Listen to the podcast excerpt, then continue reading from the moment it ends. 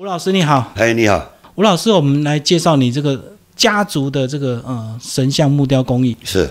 是不是应该先从你的父亲开始谈？我的父亲是民国二十年出生的，对，然后在以前，在以前父亲年纪大的时候，他有掉过眼泪，啊，掉过眼泪是因为在我们这个年代出生是算命很好的一个年代，命很好的年代，因为他们在日本人的统治之下，一直到二十岁的时候，父亲基本上已经带着日本人的思想，哦，做事非常严谨，嘿，就是，然后为什么父亲会掉眼泪呢？就是因为他那个时候十九岁，快二十岁的时候，他差一点被调去当兵，当军夫夫啊。对对对对，去东南亚吗？哎对，那所以他为掉眼泪，就是说他年纪大的时候，他告知我这段故事的时候，我才吓到，我才吓到，因为我们在看过往的历史，看了看看，或许就忘掉了，你不会。你不会去 care 说啊调去是怎么样哦，会有语言不通啊，水土不合啊，哎呀啊怎么生活啊？台湾的那个时候都只有国小毕业，书也念的不多，啊怎么打仗啊？不知道啊。对，所以父亲家讲到这一块的时候，我就觉得，我就觉得说可以慢慢的去感受到哦这一块的辛酸呐、然后在父亲二十岁的时候，我也还没出生呢、对呀、父亲在三十八岁的时候才生下我，啊所以我跟父亲是差三十八岁。所以算晚了。哎，对，非常晚，非常晚，而且我是家里排行老四，上面有三个姐姐。那你是后来就直接一直跟着父亲学木雕？国中毕业之后，妈妈还有奶奶一直强调，在以前那个时代，有一门工艺啊，你不怕以以后就饿到肚子。所以十六岁国中毕业后，就开始在父亲身上，哦，开始学雕刻。你那时候自己有想做别的吗？没有，因为从小在家里就是听家里哦，不管是爷爷哦、爸爸哦，就是敲敲打打哦，在以前那个环境之下，那你肯定是逃脱不了多少，因为你跟外面的你跟外面的社会接触其实都很少，哦国小啊、国中啊，少不更事啊，对啊，然后你未来的方向也没有一个方向嘛，所以你就在家里这样学嘛。所以等于你学生时代就一直有在帮忙木哎，雕。对对对对。那时候可以做什么？在你小时候，呃，从十六岁开始学，就是一般来讲是先拿脚尺，我要拿脚尺来比嘛。脚尺就是神像雕刻里面一个很重要的量尺器。就九十度的尺，对对对对对对对，你每个神像的尺寸有多高有多高，然后用笔把它画下来，然后还要拿学锯子，哦，因为拿锯子，你在锯锯子的时候，你锯的急，就歪掉了，歪掉了，整个椅子椅座就歪掉了。所以那时候还没有电动。应该算是有，但是我们家没有用电动，哦，因为你一块木头就就就就或许锯个锯个五分，哦五分或者是三分，你还要拿电锯来锯，那太麻烦了。你手直手锯，然后这样这样锯就好了。所以那个锯子是一般我们现在看到的锯子。哎，对，因为锯子它还有分尺大或者尺小，尺小的就是锯小木啊，尺大就是锯大木。哦，对，一样的道理。好，那你那时候十六岁开始学有所谓进行所谓的拜师的仪式吗？就是自己的父亲也要拜师吗？没有，反正就是直接跟着做就对。就是跟着做就对了。哎，跟着做就对。所以那时候都是你们家人在做，有其他的学徒吗？没有，在爷爷的年代，家里面有兄弟比较多，哦，所以家里面一起做，好、甚至就是说阿嬷，哦，阿嬷就做七仙那一块啊，哦啊啊，基本上小七天神像雕刻，你整套一条龙都要会做，所以以前都是这样子，一个人全包没有分工吗？没有，在爷爷那个时候是最旺的时候，因为家里面有三个儿子在帮忙，那那个速度上就差很多了。只是后段比较精细的工作可以交给女生做，对不对？所以家庭彩绘啊对啊，好、这样分工彩绘啊，好、然后期限啊，好、然后安金箔、啊。好，那你这样大概算是几岁你才出师？你说现在出师吗？我也不敢说我出师。嗯，哎呀，因为神像有一千多种，有一千多种以上，每一个客人他来委托你做的时候，你还要第一个去看他的面相，然后还要去看他今年的牛年有没有犯太岁，对，啊有没有犯太岁，就是去告知他哦自己要小心，对，哦啊如果说这个人他要来做这只神像，我会去了解你为什么要做神像，啊一般神像雕刻店你要来就是要送钱来嘛，对，你要来要送钱来的时候，我会觉得说你再回去。再确确不不会，因为来做的就是说，哦，有的就是来讲的都非常含糊不清呐。你要做什么样子不知道，你要做多高不知道，你要用什么木材不知道。对，然后只问多少钱，How much？所以一般的消费形式不是直接他要拜什么他就来现场挑，然后一定有一些做现成的。没有没有没有，这是一般佛具店是这样子吗？哎对，啊你们都是先跟客人沟通好才做，一定要沟通好，对。你要做什么样的木头，要做的细或者是做的粗，它的价位上有差别。它有一个差别之后，你才能够做出细跟粗。所以我刚刚讲所谓的粗师，是不是在外面比较会这样去区分？就是你自己独立了叫厨师，或者是你开始可以跟师傅讨价还价，我做几件会不会瓦嘴，才是叫厨师？是不是在外面才会这样算？在家里就比较不会这样子。在家里没有什么，就是说。你从小到大，在父亲的这样熏陶之下，好，那个稍微讲一下，以前就是做，哦，就是像我刚刚讲的，你就坐椅子嘛，就就就做成这样的椅子嘛。你椅子做完了，还是还是继续坐椅子，你粗胚打完了，还是继续打粗胚。然而我们会有想前进的动力嘛，他就是把你挡住，对。然后过了三十岁、三十五岁，那个时候才知道说。那个打底很重要，对你不停的一直重复去做一件事情，基本功啊，对你去反思你里面到底客人看不看，客人关不关心，这个椅子会高一分少一分，看起来感觉就会差很多了。你在意吗？对，啊你在意吗？你不在意，但是我在意。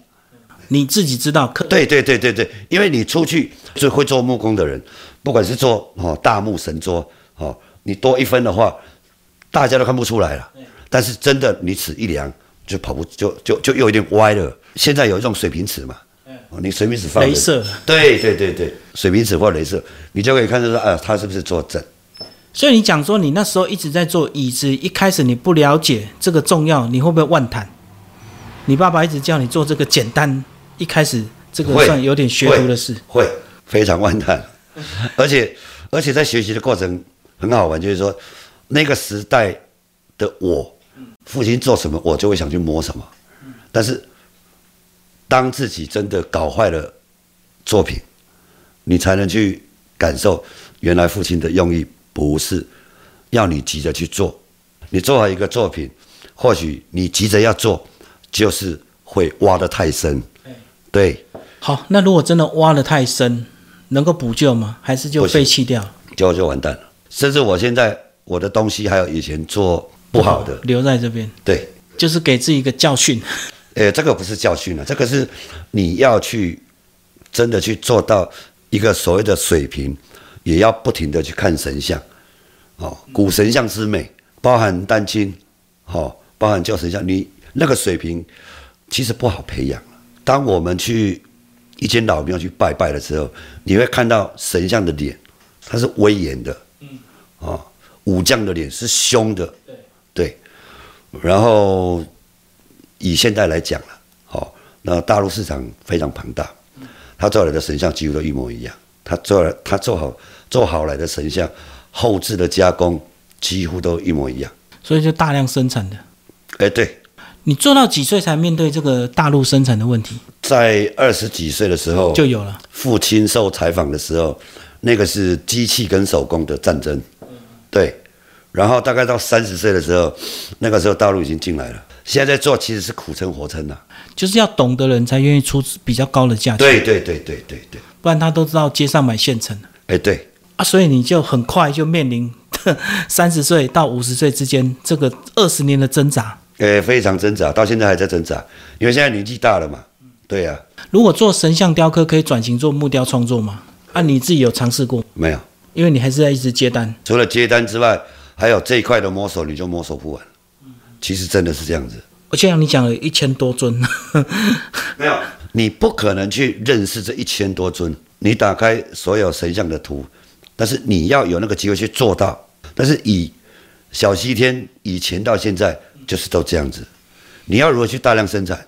你大量生产你要卖谁？你家里堆了一堆神像，没有人买，那怎么办？有人做，你再克制，这样子它的价值会更不一样。而且在做神像的过程，开始会有一种很追星的感觉，追星了。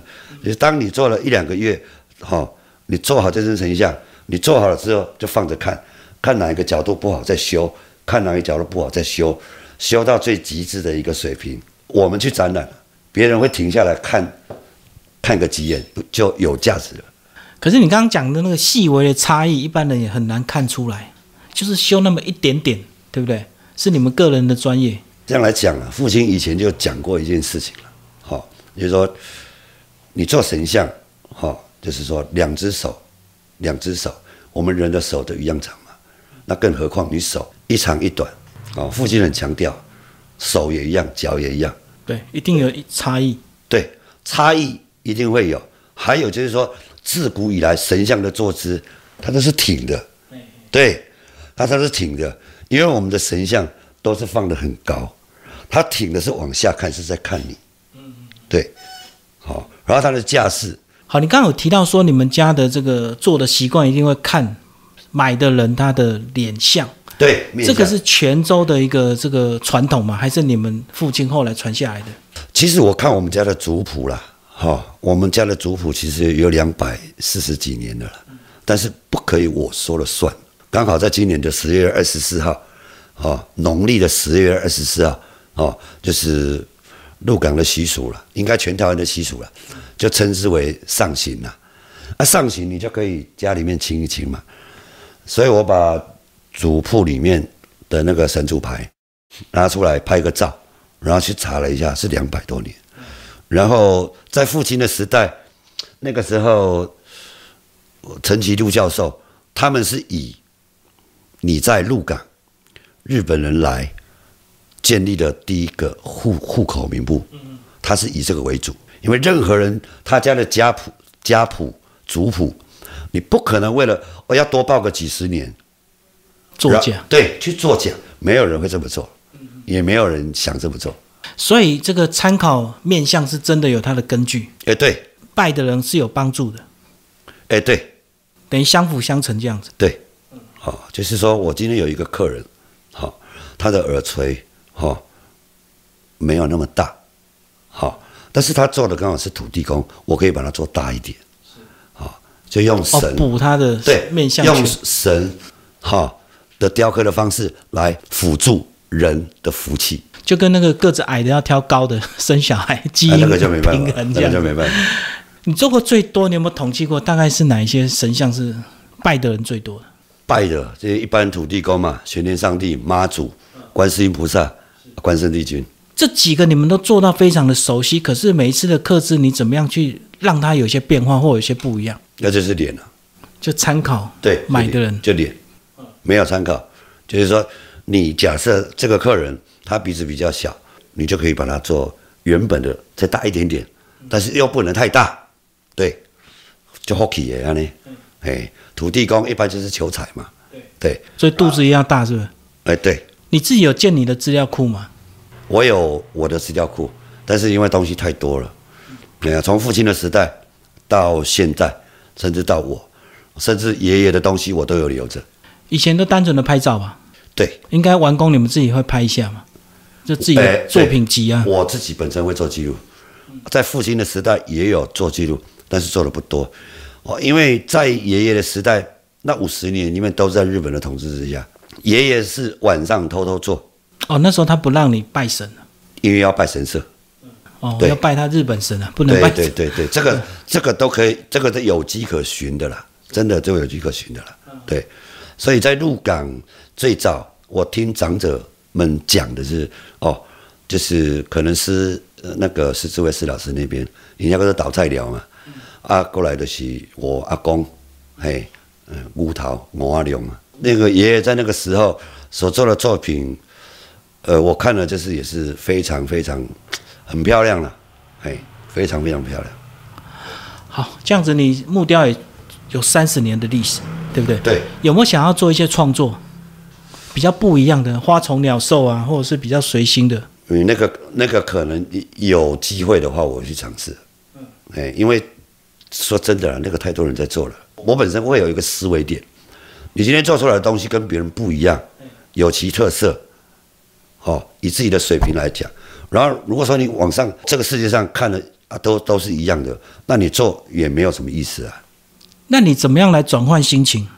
会不会一直磕一样的东西？有时候就是想磕不一样的东西，因为一直磕神像，你不会烦吗？休闲娱乐啊，还是说放下刀子怎么样？哦，休闲娱乐可能就出去走走啊，哎呀，放松一下心情。会去看别人的作品吗？哎，会有机会会，对，有机会会。你们同行这样子看。会不会敏感呢？还是说真的，大家都那种互相交流啊，细给框框都习以为常。别人做的漂亮，其实也很多了，所以还是会互相串门子。呃，串门子是没有，比较没空。但是倒是我之后会去去串门子。不过我相信你们还是有一些比较好的朋友会互相观摩了哈。你串门子的好处就是说，其实可以交流了。对啊，一定有一些个性比较接近的人嘛。你交流了之后，你才会知道，就是说。对啊，有当时也无看到，你就无想到啊。啊，等你看到，你就想到。哦，没有错。你刚才有做过啊？没有错。这个东西是不是你看了就哎哎，这这个表情，哎哎，就亮了。对对对对对对。所以你到现在还没有把工作变得比较自在一点，有点这个半娱乐。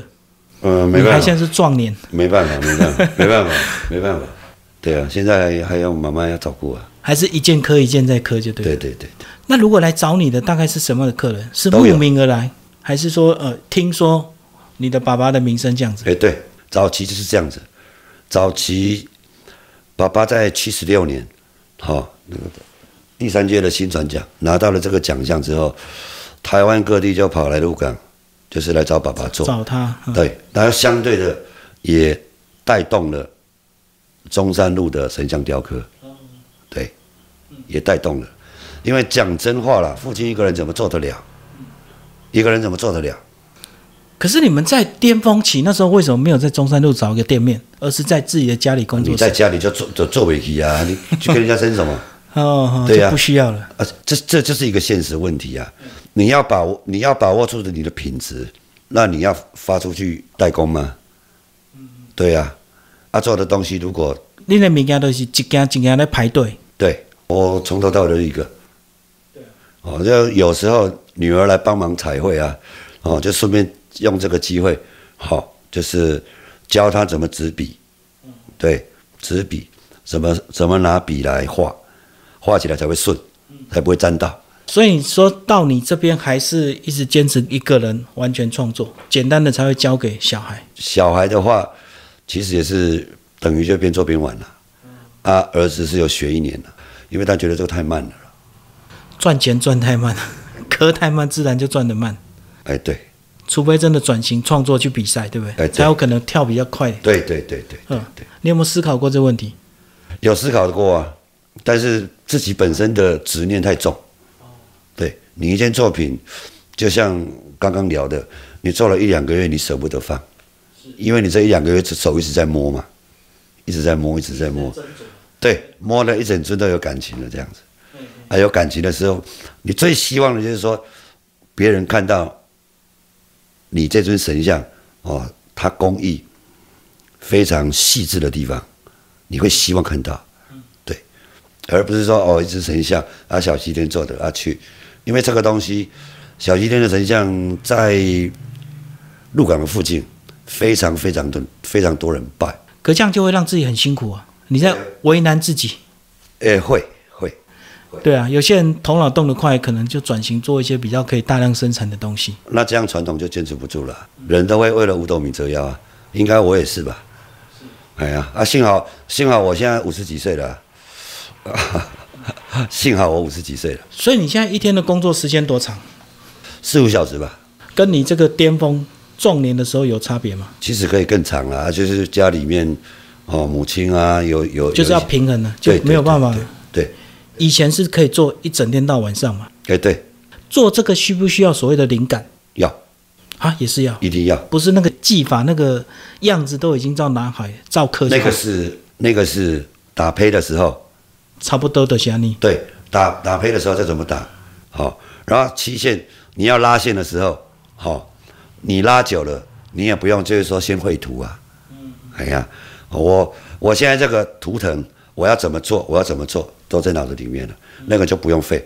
啊但是我会很 care 的一件事情，这边有多大，这边就有多大，哦，就好像我们衣服一样嘛，对对称这里有一个图腾，这里也要也要也也要也要一个图腾，哦，这是应该神像雕刻大家都知道，你不能这边大这边小吧？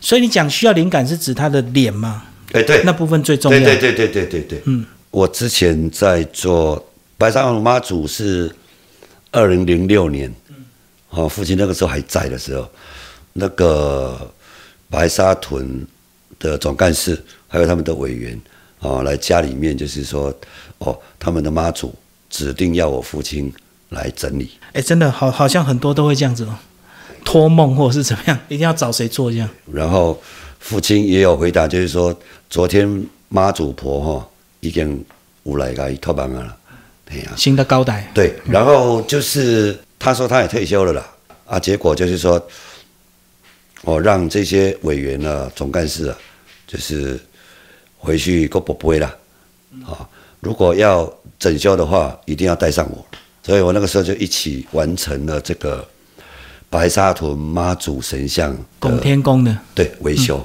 嗯对，嗯嗯，而且白沙屯妈祖，他神威显赫，他真的神威显赫，因为在那个时候早上要开车载父亲到白沙屯拱天宫去修理神像，哦，每天啊到了下午五点半就回来。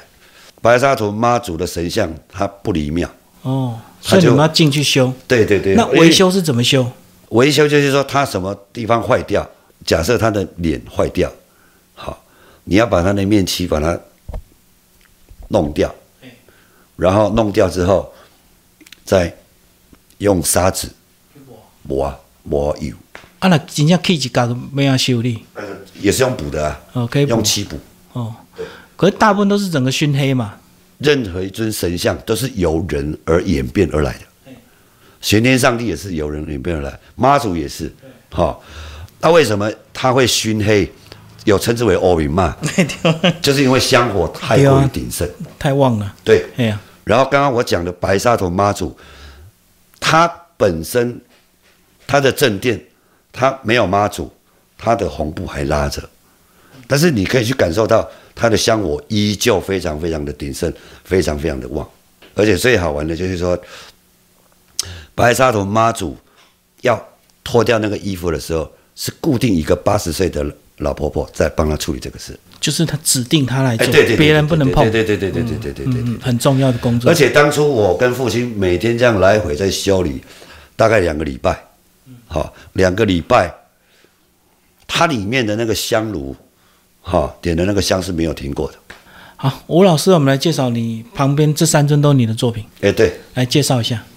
哦，这尊是关圣帝君，嘿，这尊是关圣帝君。它尺寸为什么特别的迷你？神像这个东西哈、不一定要大，在更早期的时候，三寸六、六寸、七寸的神像都有人拜，是时代走得太快，全台湾省只有一家小西天，你不会要客人去做大尊，做的越大，我赚的越多，是可以这么讲吗？但是其实父亲的教导之下，你的格局有这么大，你才可以做这么大。是不是也要配合你的神龛呢、不是神龛，是你屋顶太低的话，就压迫嘛。你压迫到神，跟压迫到人，所以不是越大越好，要配合家里。不对，不对，不对，不对。哦，你要看你的你的家里的格局是不是有这么大。哦，然后第二点的话，每一年的牛年呐、对你的坐向，每一年都有大利于东西南北，不利于东西南北。哦，所以那个就是当年牛年的对象，然后再加上我们个人的生肖，来取得这一年你要安神明的时候，他的坐向是最好的。为什么？任何在台湾从以前到现在，你一间大型的公寓套间都一样啊。你为什么要破土？要即日即时？你要确保这个仪式做下去之后，你的房子啊，在建造的过程都没有人有公安意外。对，这个房子才会好卖。所以拜拜的意义就是在这里。对，非常多的大老板，你要建筑大型的那个哦，卖场也好，都一样哦。为什么要找吉日吉时？原因是这样子，而且你要看老板，不是说你通书看看起来啊，今天是红日啊就可以开光，哎，不是这样子。哦，还有很多参考因素。哎，对对对。所以这尊的尺寸算多少？八寸。八寸。对，这尊是关圣帝君，它是八寸，啊，这尊是。一尺三，啊，这尊是八寸八。中心这个造型是玄天上帝，玄天上帝他一般来讲，他有三四个造型。以传统的造型来讲，这尊神像，他的手这个东西就是结印，对，他的结印。以前的人就是结印，然后这个是他用手剑是吐嘞，是吐下面的，对。然后还有另外一尊是。玄天上帝是手比这样子，然后剑是朝前面的。哦，斩妖除魔的，所以这个算是比较纹身的，是不是？比较斯文的。他也是算纹身，但是里面他是穿武袍。哦，像这尊关圣帝君，他就是文袍，然后这就是文武袍。他穿的武袍只显现在脚。哦，露出一点点。对，因为有的武袍它会半甲，这一半。是五袍，这一半文甲，对。而且一般不是都直接踩在龟跟蛇上面，你是坐在座位下面，对不对？哎，这这个也是我们家跟人家不一样的地方，因为从小时候我们家做了玄天上帝，龟蛇都不踩，因为父亲有讲过，你龟蛇踩着，他没办法出去办事。然后这一尊是虚空地母，哦，好特别，就称之地母娘娘。上有天空嘛，哦，上有天公。有天公嘛，啊下有地母嘛，这拜的人比较少。诶，对，拜的我知道普里有个地庙，对，地母庙，对对对就是拜地母。对对对对对。哦，啊，他是踩地球啊。诶，对，只讲到这个地球，我每次做这种神像的时候，我都要去网络上查那个世界地图啊。地球上面的那个五大洲的那个形状，不能乱刻乱踩，就对。我是会比较细致的去描绘了。但是至此至于就是说有多少人会去注意那个东西就不知道了。嗯，就你的细节。对对对，每一个细节你都要表现出来。所以这几尊都是眼睛都是半开的，这好像神明传统的样式大概都是这样子嘛，眯眯眼对不对？不是眯眯眼啊，不是眯眯眼因为就是说一般来讲家里面的神桌，这个是五十年前、七十六年前家里的神桌是这样子，所以神像。人站的其实不能比他高，马北塞比国妈还管。这个是从爷爷的时代、父亲的时代到我的时代都没有，都没有去跟动。因为家里面一旦平安，你就不需要听太多的妄言，而去动到家里。所以是角度有关系。对，角度有关系。因为神像刚好你在拜他的时候，其实他是在看你，由上往下，对对眼神就对对对。神明属阳，国妈属阴，阴阳要。要平均，但是阴不能比阳高啊。哦，所以公妈要稍微低一点。呃，自古以来就是这样，因为我们的认知里面呢，好，我到了这个年纪啊，扎香阿平龙爱点，然后现在新一代的上来，谁跟你点香啊？有钱比较重要，连神桌都没有了。对呀，这一块是非常反思的，非常反思的。我有一个客人，在我父亲的年代。他做了来来来我们家做了三尊神像，他当初的时候做了神像，每一年有赚钱就打一块金牌，每一年有赚钱就打一块金牌，三尊神像每一个神像都三十几块金牌。好，今天儿子一个在美国，两个在台北，父母已经不在了，他们也不会再供奉，不会再拜了，对，也不能传承了。对呀，嗯，所以你不觉得说很悲哀？对呀，没有所谓的对不对？上一代拼了老命，一直做生意，一直贷款，一直求神拜佛，让你赚到钱，把小孩子拉高了。当你拉高的时候，不要这些了。所以拜拜是传统的美德。这样讲了，我到了这个年纪后，我可以去感受到为什么为什么以前的老婆婆她只能够双脚跪在神明的面前祈求有所改变，因为我们人只要时间还没到，那个思考点还没到那里，做的任何事情、坏事啊、不好的观念啊，甚至不对的事情啊，为什么老婆婆要跪在告知神明？因为你跟任何人讲都没有用。我今天有一个心事，我跟你说我怎么样怎么样，也不能改变呐。对，但是你搞不好改天的时候啊，那个那个老师他怎么样怎么样，哇，那我就犯小人了。嗯嗯，好，这个叫小人。对对对对，这个叫犯小人。只有跟神明讲，他不会讲出去。而且神明有可能帮他改变，对吧？所以就会求神明，就对。对，嗯，假设他跪着老婆婆，他的儿子是不孝啊，还是怎么样啊？好、还是做了什么妄事啊？好、然后老天爷会会不会就拉他一把啊？这个很重要，啊，也不一定拉得起来，对但是希望会啊。因为我们所谓的我们去研究这个五行论、命格论，有的人的命深，有的人的命浅。命深的人做事情会三思而后行，不敢妄下决定；然后命格轻的人是人叫叫未行，啊鬼叫了一直行。贵看都给啊。谢谢吴老师为我们介绍你的公益之路，谢谢。